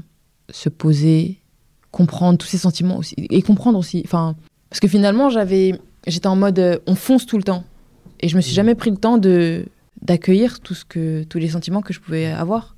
Quand il y avait de, de la tristesse parce que j'ai pas fait ce qu'il fallait, je l'enfouissais. Ok, j'ai pleuré deux minutes, je l'enfouis, on continue. Parce que là, il faut se remettre au travail, il faut retourner sur la piste et faire. euh, faut carburer comme ça. La prochaine compétition, je leur prouve que je suis là. Et en fait, j'ai jamais pris le temps d'analyser ce qui se passait. Et bah, du coup, j'ai dû analyser euh, une dizaine d'années. Ça a pris un petit peu de temps quand même. Et surtout, bah, ça a réouvert peut-être des blessures assez profondes. Ça a posé quelques questionnements. Ça m'a forcé à, me mettre en face de certaines choses que je voulais pas voir, à voir certains traits de caractère qui font que bah, ça m'empêche peut-être d'atteindre cette sphère de haute performance. Je me suis mise à nu, finalement. Et j'ai compris beaucoup de choses. J'ai reconstruit beaucoup de choses. J'ai soigné aussi beaucoup de choses. J'ai dû mettre beaucoup de pansements parce que recoudre aussi beaucoup de choses. Mais éventuellement, ça m'a permis de me reconstruire tel que je suis aujourd'hui. Et c'est ce qui me permet de continuer d'avancer aussi dans ce que je fais. Tout ce processus, bah, c'est 5 ans. Ouais, 5 ans. Et c'est pas encore fini. Là, là, j'en sors là. Il y a eu des phases où euh, vraiment je comprenais pas ce qui m'arrivait. Il y avait trop de. plein de choses. J'arrivais pas à mettre de mots dessus. Donc, du coup, j'ai pris le temps. Là où avant je prenais pas le temps, bah, il y a des fois où on m'a pas vu sur les réseaux sociaux pendant un mois, deux mois, quatre semaines. C'est pas mon problème. J'ai dit, je prends le temps pour moi. J'essaie de prendre le temps de vivre le moment présent, d'être entouré des personnes et des choses dont j'ai besoin. Et après, euh, après on verra. Après, on verra. Mais euh, je mettais plus. La priorité, c'était plus de, de prouver, c'était de comprendre. Comme ça, je, pour, je pourrais revenir de manière plus saine et plus pérenne aussi. C'est important de se connaître quand même. Pour, euh, au moins pour donner du sens à l'après, quoi. C'est ça. Mais c'est pas la chose qu'on fait euh, en premier quand on est athlète de niveau. Parce que notre but, c'est d'aller chercher les médailles. Et à partir du moment où on performe, on va nous mettre dans une case. Le champion, la championne, l'espoir de demain, le futur champion, la future championne. Et nous, on s'accroche à ça. Et c'est dur de s'en détacher pour réellement se construire et avoir sa propre voix, sa propre euh, image, sa propre personne. T'as fait des exercices où, je sais pas, il y a eu une méthode, un livre, un- quelque chose que qu'on pourrait partager là aux, aux auditeurs, aux auditrices qui, qui bien aidé justement à faire ce, ce travail-là un peu? Bah, j'ai pas de livre en particulier. En tout cas, j'ai plus le nom en tête. Je sais que le livre qui m'a permis de mettre toutes les pièces du puzzle ensemble, c'était le livre d'une amie à moi qui s'appelle Emily Adams. Et en gros, elle nous a parlé de son parcours personnel. Et dans son livre, il y avait des petits exercices qui te forçaient vraiment bah, à mettre le miroir en face de, ton visage et te poser les, les réelles questions pour comprendre d'où ces blocages venaient, ou où tes peurs, d'où tes peurs venaient, etc. Et euh, je l'ai lu quand j'ai fait un voyage au Mexique. Et en fait, ça, ça a cliqué. J'ai dit, ah ok, donc en fait, tout ce qui m'est arrivé, je comprends. Donc ça, ça m'a permis d'avoir ça. Ça, c'était pour que je comprenne si. Enfin, en fait, tout s'est aligné, tout a fait sens. Et même dans tous les projets que j'entreprenais, j'ai fait, ok, je comprenais pas pourquoi j'étais attirée vers cette voie, la voie créative, la voie marketing, et pourquoi je voulais faire ça, et pourquoi je veux aider les gens. Mais en fait, c'est parce que dans mon parcours, j'ai vécu telle et telle chose qui, me, qui font que euh, j'ai envie de retranscrire pour pas que les gens forcément vivent le même parcours ou pour euh, offrir un environnement qui soit différent, qui soit unique, qui soit rafraîchissant. Et c'est aussi tous les, les moments de vie. J'ai pris le temps de de- d'écouter des podcasts. euh, The Diary of a CEO, c'est quelque chose qui m'a beaucoup aidé. Euh, analyser euh, le parcours de Dwayne The Rock Johnson, c'est une personne que j'aime beaucoup. J'aime bien le côté entrepreneur. Kobe Bryant, pas son âme, mais c'est une personne aussi, j'ai beaucoup aimé analyser ce qu'il a fait. Euh, je me sers, enfin, je regarde un peu tout le monde, le- que ce soit le monde du sport, que ce soit le monde de l'entrepreneuriat, euh, voir et comprendre le parcours des gens, voir d'où ils viennent, comment ils en sont arrivés là, même l'analyse de marques, euh, finalement, parce qu'au côté marketing, on analyse beaucoup les marques, voir comment ils évoluent, comment ils pivotent, comment. Tout ça, euh, c'est des choses dont je me sers aussi pour ma vie personnelle. Et je pense que c'est ça qui m'a aidé à, à me construire tel que je suis aujourd'hui. Ok, ok, ok. Euh, bah écoute, très cool, en tout cas. Qu'est-ce que tu as appris sur toi? Que j'étais une perfectionniste et que ça me bloquait énormément en fait. Parce que je m'interdisais de rater. Sauf que quand on rate, c'est là où on apprend. Et moi, je m'interdisais de rater. Parce que pour moi, ça voulait dire que j'étais faible. Et si je suis faible, c'est pas bon parce que les autres vont me voir faible. Alors qu'en fait, bah, rien à voir. Si je rate, c'est parce que j'ai essayé. Et si je rate, c'est parce que du coup, il y a quelque chose à modifier. Et je préfère rater aux entraînements pour modifier, pour qu'à la compétition, je vise l'excellence. Alors que moi, avant, j'étais dans un processus de à l'entraînement, il faut que je sois parfaite. À la compétition, il faut que je sois parfaite. Et quand je tombais à l'entraînement, en général, je commençais à paniquer. Alors qu'il n'y avait aucune raison de paniquer parce que j'ai fait de travail en amont, donc il n'y a pas de raison de paniquer. Et maintenant, je me dis, ok, je suis tombée, analyse. Ta courbe, elle était peut-être mauvaise. Tu as été un peu rapide dans le rythme. Serre-toi-en pour le programme. Parce que ça, c'est le blueprint pour que dans le programme, ce soit parfait. On s'en fout de l'entraînement finalement. J'ai appris que ouais, j'étais perfectionniste, que euh, j'avais j'avais peur du non, j'avais peur, euh, j'avais peur d'être rejetée, la peur du rejet et la peur du non. Que je suis une personne très sensible, très créative aussi, que je vis beaucoup par le regard des autres. Je vis beaucoup par le... J'ai un gros ego finalement. Je pensais que j'étais une personne humble, mais euh, je le suis. Mais sur certains aspects, il y, y a quand même une part d'ego et que ça, il faut apprendre à le mettre de côté. Parce que on se dit, ouais, c'est que dans la partie sportive, mais en fait, je me suis rendu compte que même dans la partie vie personnelle ou vie professionnelle, ça peut jouer. Des fois, c'est bien d'avoir un peu d'ego parce que c'est ce qui va peut-être être euh, le moteur qui va nous permettre de faire les choses que les gens pensent qu'on peut pas faire. Mais ça peut aussi nous, nous empêcher d'atteindre certains niveaux, certaines choses qu'on aurait pu avoir s'il n'y avait pas cette part de oui, mais moi, je peux le faire seul. Oui, mais moi, je vais y arriver seul. J'ai pas besoin de ton aide. Du coup, je ne sais pas demander de l'aide. Du moins, je ne savais pas demander de l'aide parce que ça voulait dire être faible. Et moi, je veux pas être faible. Mais en fait, non, ça veut veut pas veut pas dire qu'on est faible. C'est juste euh, de l'intelligence que de demander de l'aide à des personnes qui ont les compétences, qui ont le savoir, qui ont les capacités, les ressources nécessaires pour nous emmener là où on veut aller. Et j'ai aussi appris que j'avais une belle vision, qu'il fallait juste que je croie en moi pour y arriver. C'est important. Trop bien. C'est marrant que tu parlé de Kobe Bryant parce que hum, moi, il y a une des citations les plus. qui m'a le plus marqué de, Kobe, tu vois. c'est Je l'ai plus exactement en anglais, mais là, dans la traduction française, c'est. Il dit hum, C'est vrai que j'ai gagné beaucoup de titres, c'est vrai que c'était des très, très, très, très bons moments. Mais la plus belle chose que j'ai eue dans la vie, c'est d'être sur les parquets tous les jours à 5 heures du matin, quoi. Et de l'avoir choisi. C'est d'avoir euh, choisi euh, un truc euh, complètement contre-intuitif que 99,9% des gens le, ne feraient pas. Et de prendre toujours ce plaisir, quoi, à s'entraîner, être dans le process, quoi. Et ne jamais s'identifier au résultat. Et ça, c'est très dur, je trouve. C'est très dur parce qu'on nous identifie par rapport aux résultats. Donc, euh, arriver à se détacher de ça, c'est le plus gros du travail, il est fait. Quand on arrive à se détacher du résultat, après, ça nous, ça nous atteint plus autant. Et on pro justement, comme il dit, on profite du process. Et on est heureux de se lever à 4 heures, 5 heures s'il faut se lever. Ouais, tous les jours, je me lève à 5 heures ou 6 heures. Les gens me disent, mais pourquoi? Parce que ça me plaît. C'est pas parce qu'on m'a contraint d'eux, c'est parce que j'ai envie. Et là, on a- on n'est pas dans la même dynamique, on n'est pas dans les mêmes synergies. Et il arrive, enfin, je, ouais, je rebondis sur ce qu'il dit. Je suis totalement d'accord. Quand on l'a choisi, c'est, ça n'a rien à voir. Ouais, c'est le plus beau des, choix, quoi. Euh, je vois beaucoup de gens, tu sais, qui tapent sur euh, les morning routines, euh, qui tapent sur, sur le fait que justement, quand tu as des routines, tu t'en parles et tu essayes de, de les expliquer. Et tu as beaucoup de gens, tu sais, qui rejettent un peu ça, tu vois, qui me disent Pourquoi tu veux que je me lève à 5 heures du mat? Pourquoi tu, veux que, pour pourquoi tu veux que j'ai un carnet et tout? Mais en fait, c'est c'est justement c'est qu'il n'y a pas cette notion de plaisir, tu vois si tu te fais pas, euh, si tu rentres pas dans cette, discipline, dans cette un peu de contrainte, dans ce process, tu trouves du plaisir et donc forcément t'en parles. Et ceux qui ne s'abstraignent pas à ça, euh, n'y voient pas le plaisir, tu vois. Donc euh, forcément, ça, il y a un déséquilibre. Qu'est-ce qui t'a mis la puce à l'oreille pour partir aux US J'avais besoin de changement. J'avais besoin d'atteindre une autre sphère. Et euh, je savais qu'en France, il n'y avait pas forcément les ressources humaines, structurelles dont j'avais besoin. Euh, aux États-Unis, bah, la plupart des pistes, il y a au moins deux patinoires.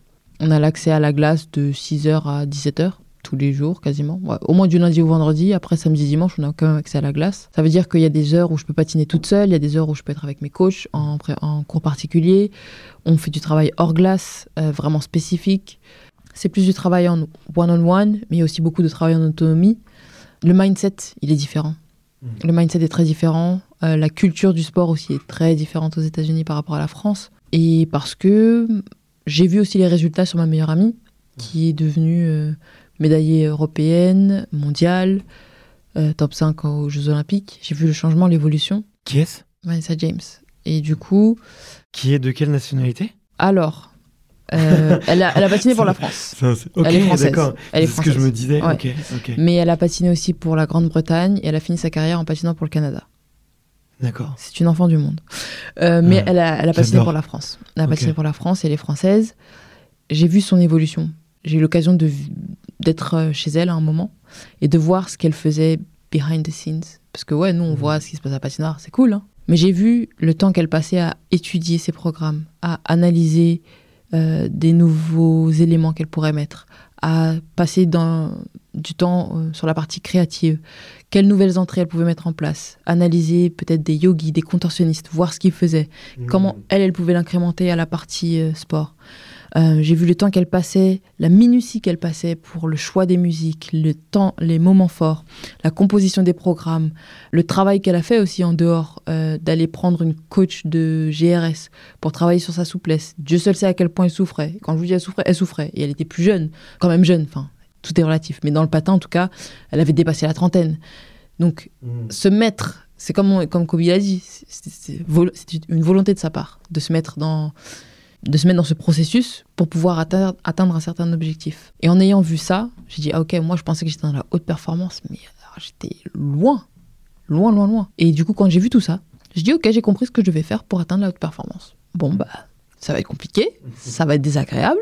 Elle était en France à ce moment-là? Non, elle était, euh, elle était aux États-Unis, là où je suis partie. Et euh, du Hmm. coup, j'ai dit, ok, moi j'aime bien ce que je vois. Et je veux, je veux des résultats. Allons-y. Ok.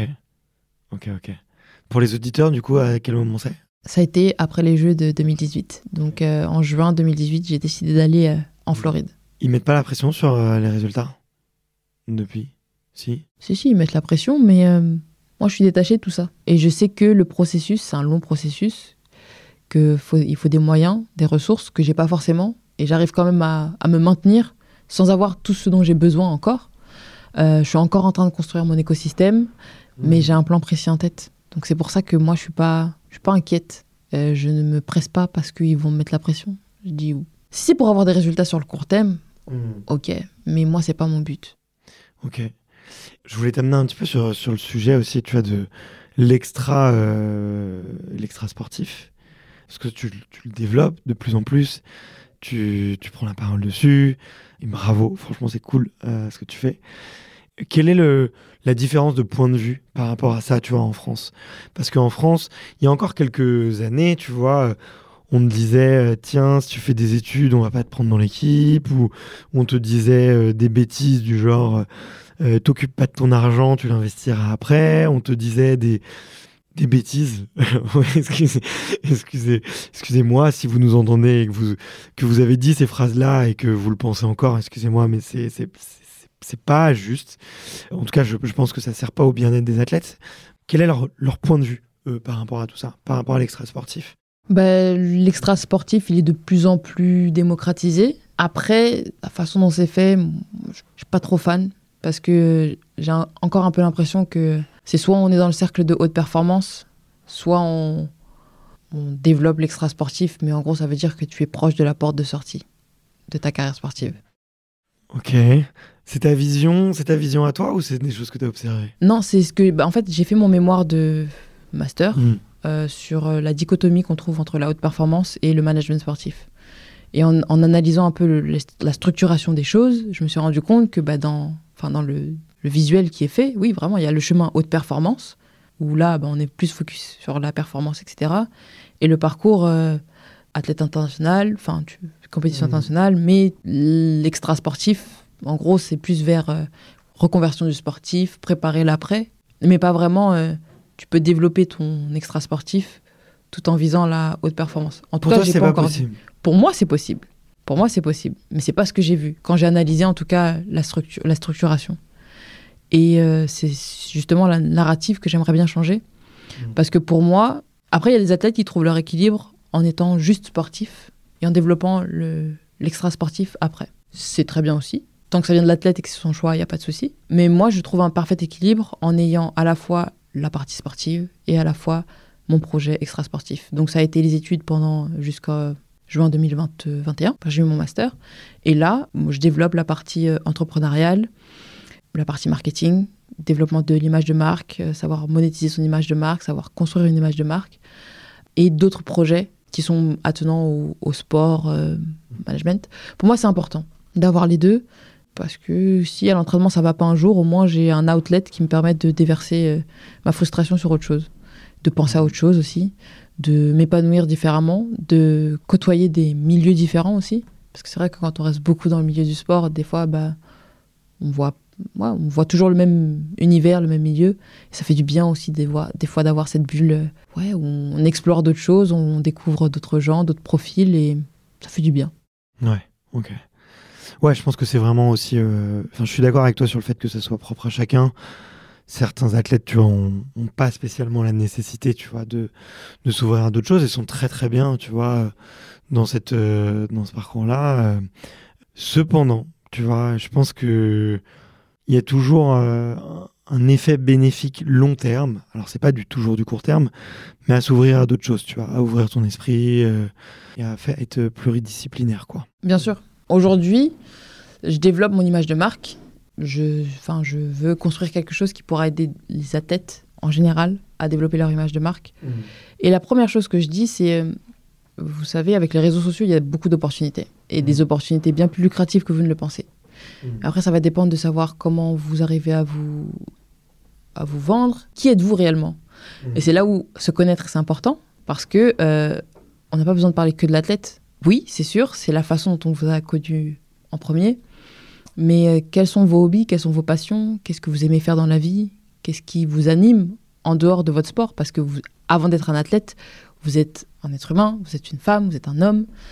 Vous avez d'autres choses dans la vie qui vous animent, je pense. Pour la plupart des gens, après je ne veux pas parler pour tout le monde, mais je pense quand même qu'il y a d'autres choses qui les animent. Et si on arrive à avoir ces valeurs-là, à savoir qui vous êtes réellement, c'est là où ça sera intéressant. C'est là où on pourra développer quelque chose de, de fort, même dans votre storytelling, même dans les valeurs et le contenu que les gens vont créer. Parce que les gens vont apprendre à vous connaître, vous, dans votre entièreté, pas juste l'athlète. Et là, il y a un intérêt même pour le long terme.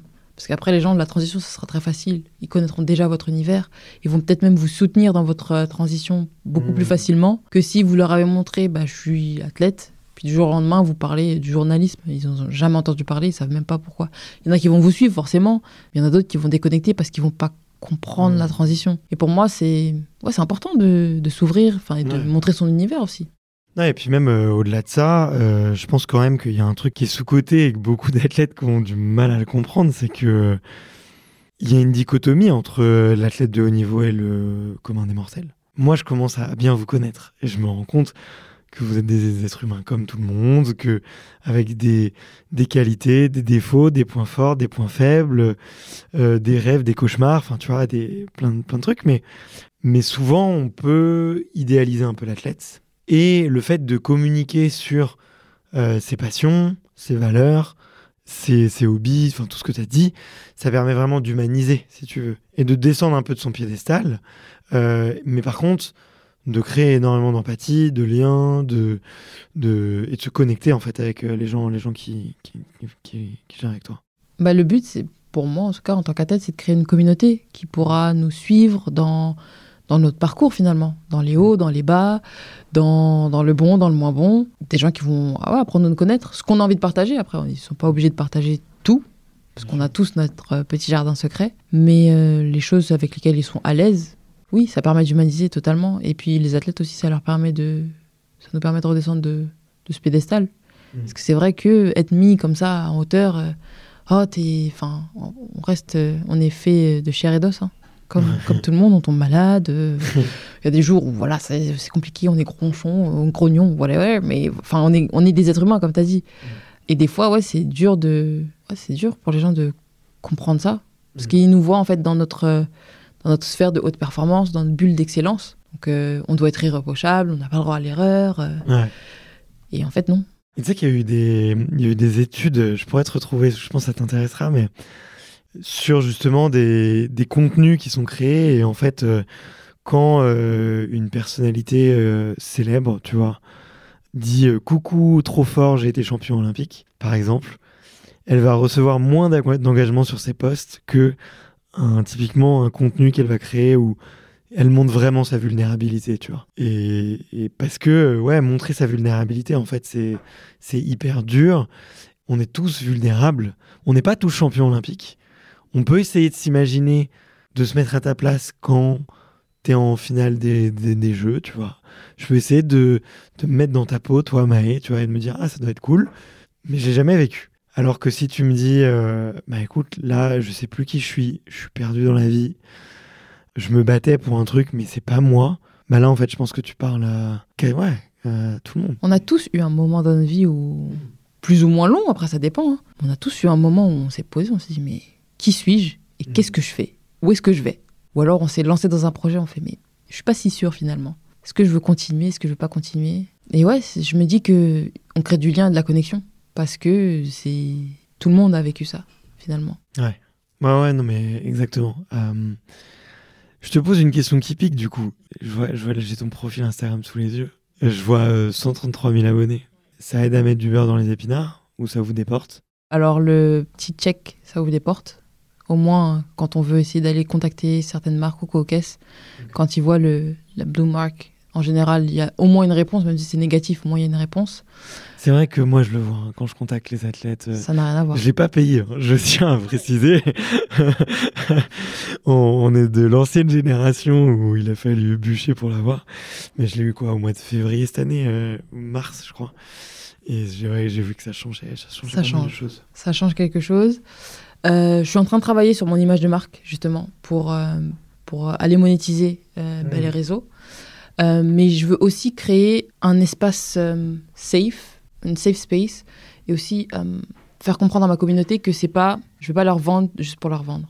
Si je fais un partenariat, si je m'allie avec une marque, un service ou un produit, c'est parce que soit j'ai testé, soit c'est quelque chose que j'utilisais déjà, soit c'est quelque chose que j'ai découvert et qui me sert personnellement dans ma vie de tous les jours. Et je veux qu'ils comprennent que, euh, bah, comme la plupart des, personnes que je suis, qui font du placement de produits ou qui ont des collaborations, moi je leur fais confiance parce que je sais que c'est des choses qu'ils utilisent ou des produits en lesquels ils croient.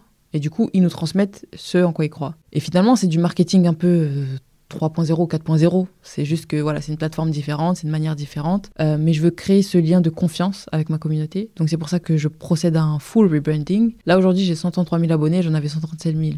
Mais j'en ai perdu 4 000. Parce que peut-être c'est des gens avec qui ben, je m'alignais plus, qui mon contenu, ça leur parlait pas. Et c'est OK.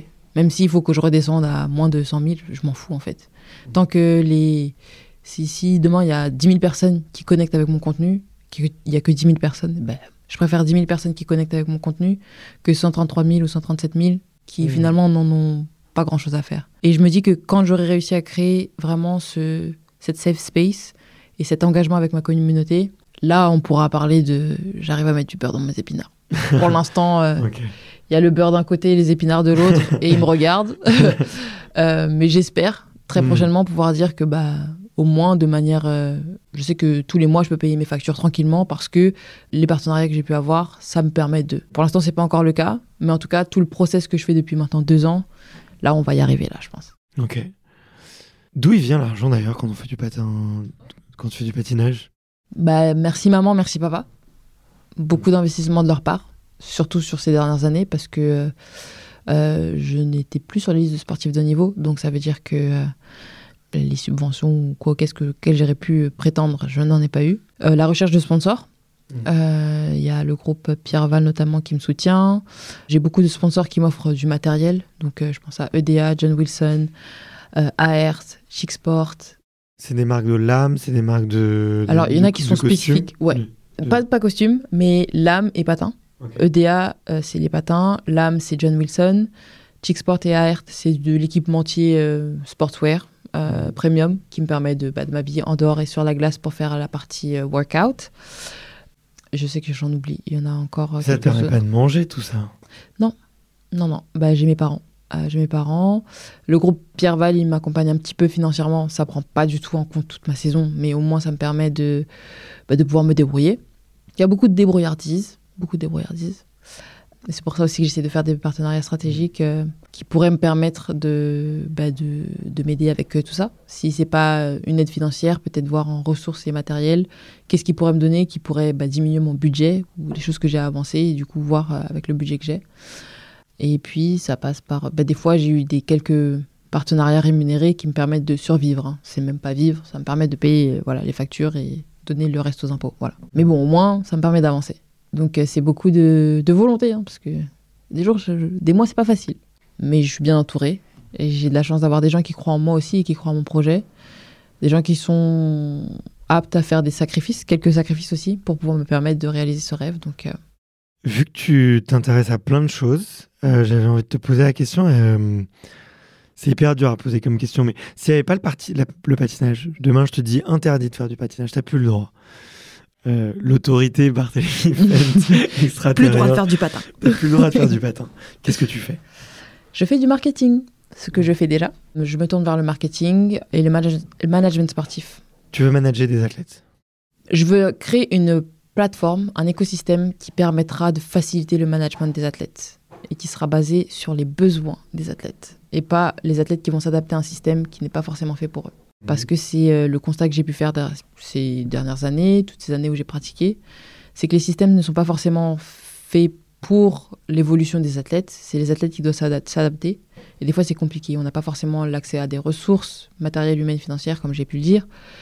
Euh, donc, comprendre les besoins fondamentaux et euh, mettre en place des systèmes qui leur permettront d'avoir accès à ces, à ces- à ces besoins, à ces ressources. Euh, ça va passer par l'utilisation des réseaux sociaux, comment leur construire une image de marque, comment leur construire une communauté, comment les aider dans leur parcours professionnel, comment leur créer un mindset aussi euh, qui soit dans un peu un mindset entrepreneurial où ils sont maîtres de leur projet, donc ils sont chefs de projet.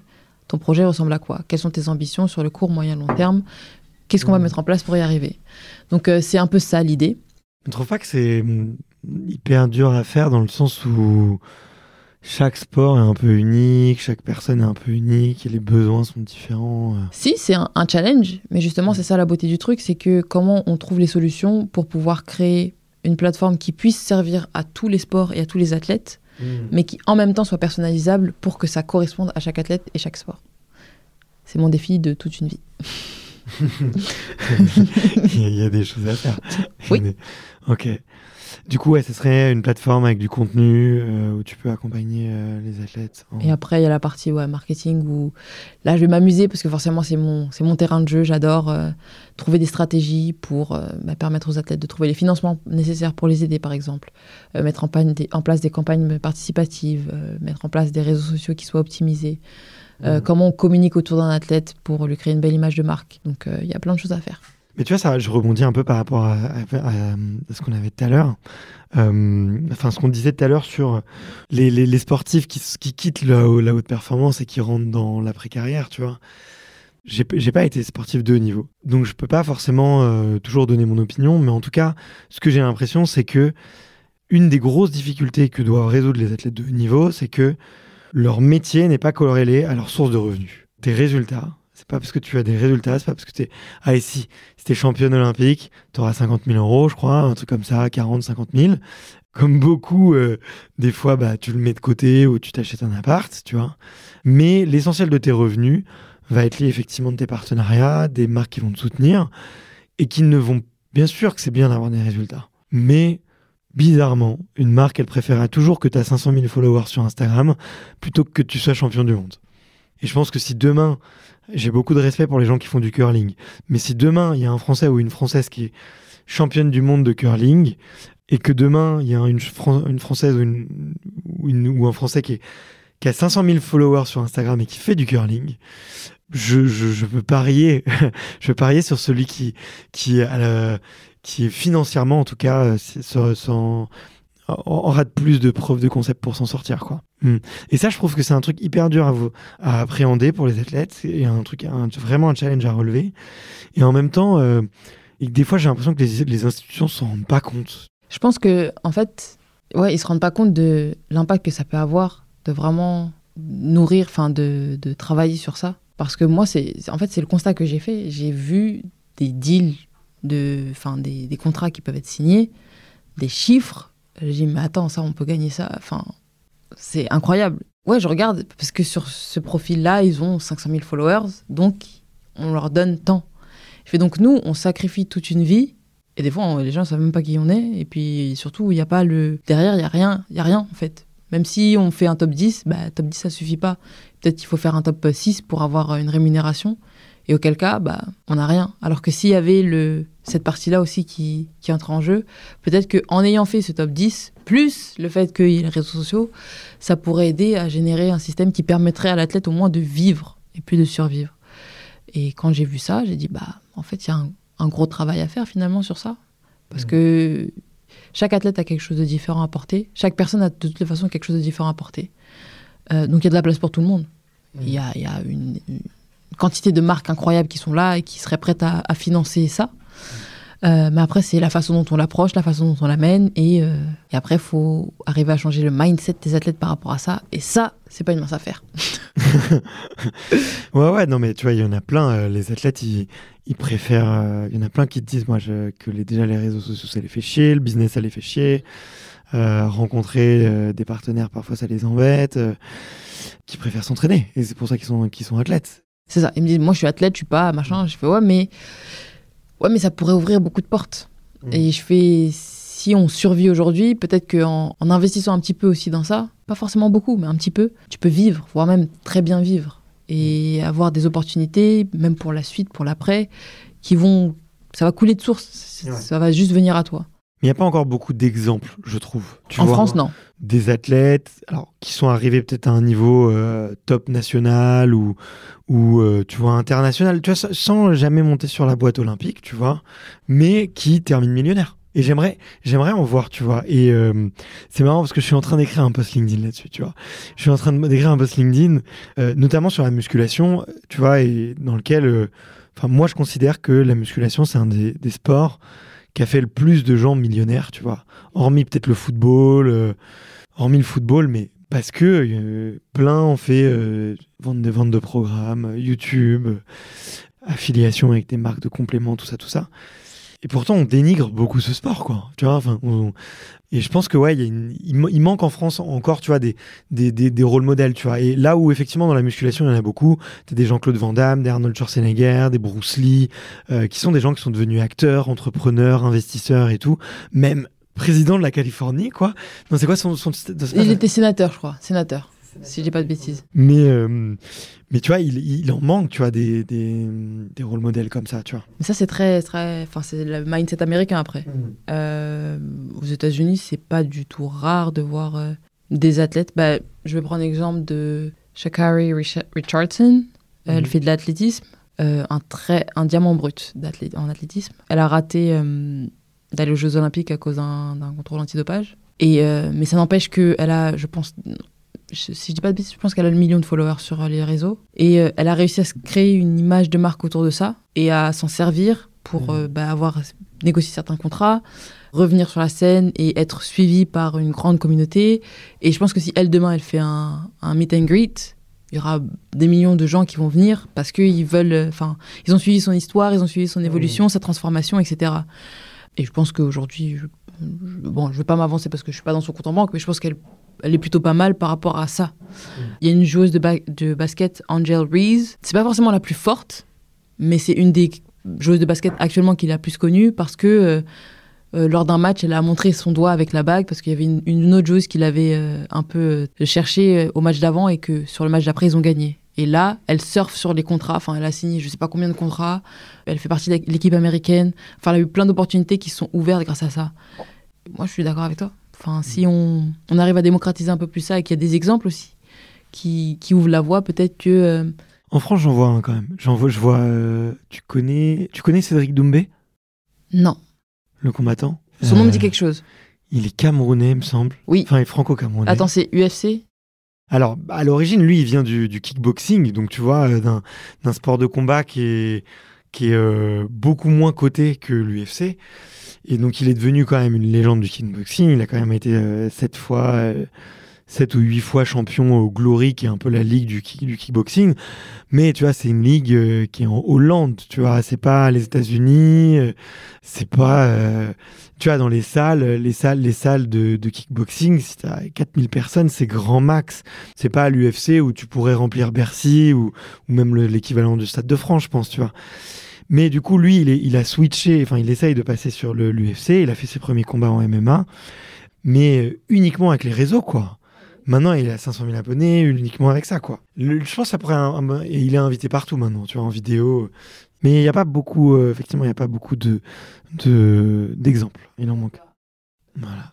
Bon, on vous fait un appel. Si vous êtes athlète, que vous avez envie de bosser avec des gens sérieux, euh, de faire une stratégie de contenu, je suis sûr que Maë euh, peut s'occuper de vous. Moi, je réponds à tous les athlètes. Je sais que j'ai beaucoup d'athlètes qui me demandent. Certains, je peux, je peux prendre le temps. Tous ceux que j'ai rencontrés, en tout cas, je prends toujours le temps. Ceux que je connais pas encore, bah, ça sera pour une prochaine fois. Mais il y a même beaucoup de choses à faire. Il y a beaucoup de choses à faire. je reprends un petit peu mes questions. Je regarde si on a, on a, on a tout fait un peu. Mais c'est quoi ton prochain objectif? Le gros objectif? Le gros objectif. Milano Cortina 2026. Ok. Parce que là, on parle beaucoup de Paris 2024, ce que j'adore. Mais euh, les sports d'hiver, nous, c'est c'est Milan 2026. C'est juste à côté, donc euh, n'hésitez pas. hein, euh, voilà. Mais bien sûr, ouais, grave. Paris 2024, euh, Pour une fois que c'est pas dans un pays. pour une fois que c'est pas loin. Ouais. Parce que les, les trois derniers, là, c'était Russie, Corée du Sud et euh, Chine. Donc Et là, avant, c'était Vancouver en plus. avant, c'était Vancouver. C'était le Canada. Et avant Turin. Avant Turin. Donc l'Italie, euh, ils, font, ils font la petite boucle. Ouais. Et là, on ouais. va à Milan. Ouais, donc là, ça peut être l'occasion de, de venir voir. C'est cool. C'est ça. L'objectif sportif, le gros objectif sportif, c'est Milan.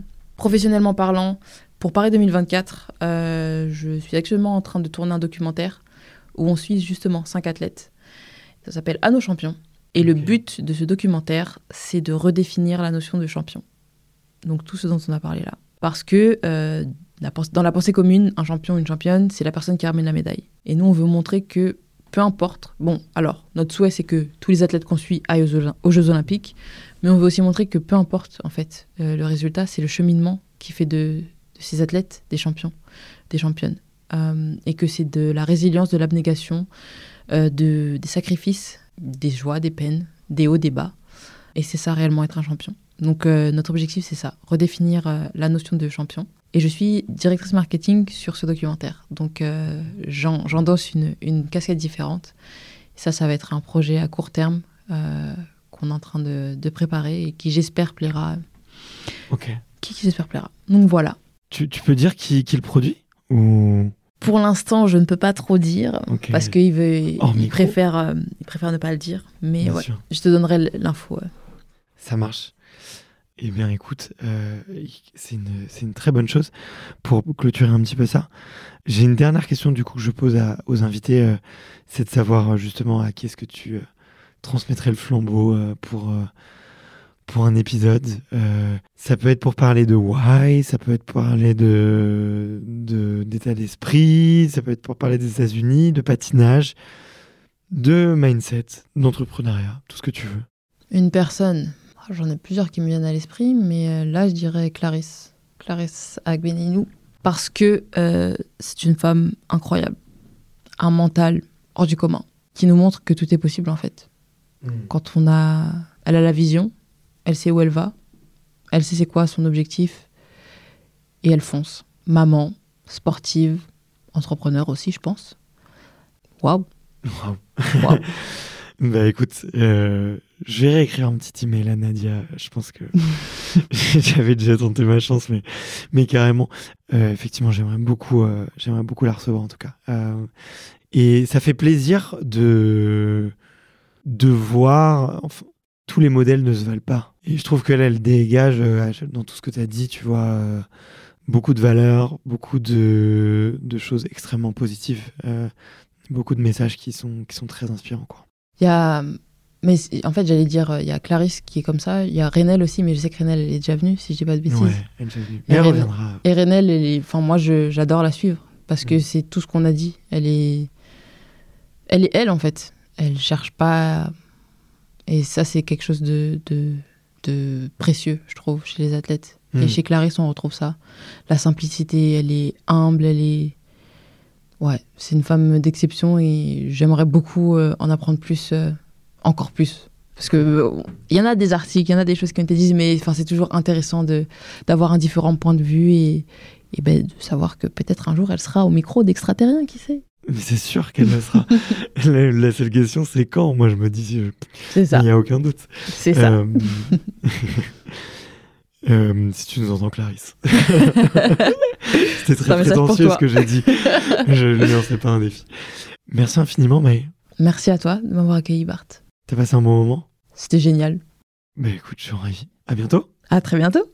quand le studio sera terminé. Yes. Ciao. Ciao. Merci d'avoir écouté cet épisode jusqu'au bout. Si vous êtes encore là, c'est sûrement que l'épisode vous a plu, donc n'hésitez pas à le faire savoir autour de vous et à vous abonner pour ne louper aucun épisode. J'ai mis tous les liens dans la description, donc n'hésitez pas à y jeter un coup d'œil. Et sinon, moi je vous dis à la semaine prochaine pour une prochaine interview. Ciao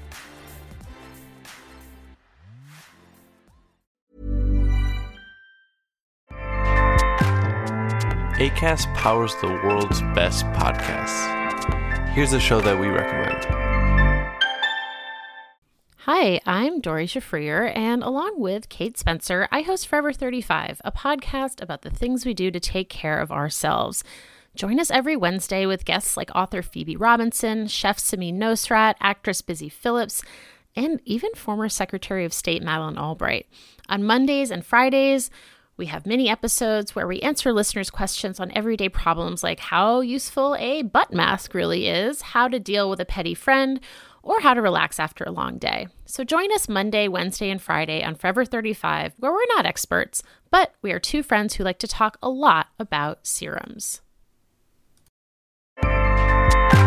ACAST helps creators launch, grow, and monetize their podcasts everywhere. ACAST.com.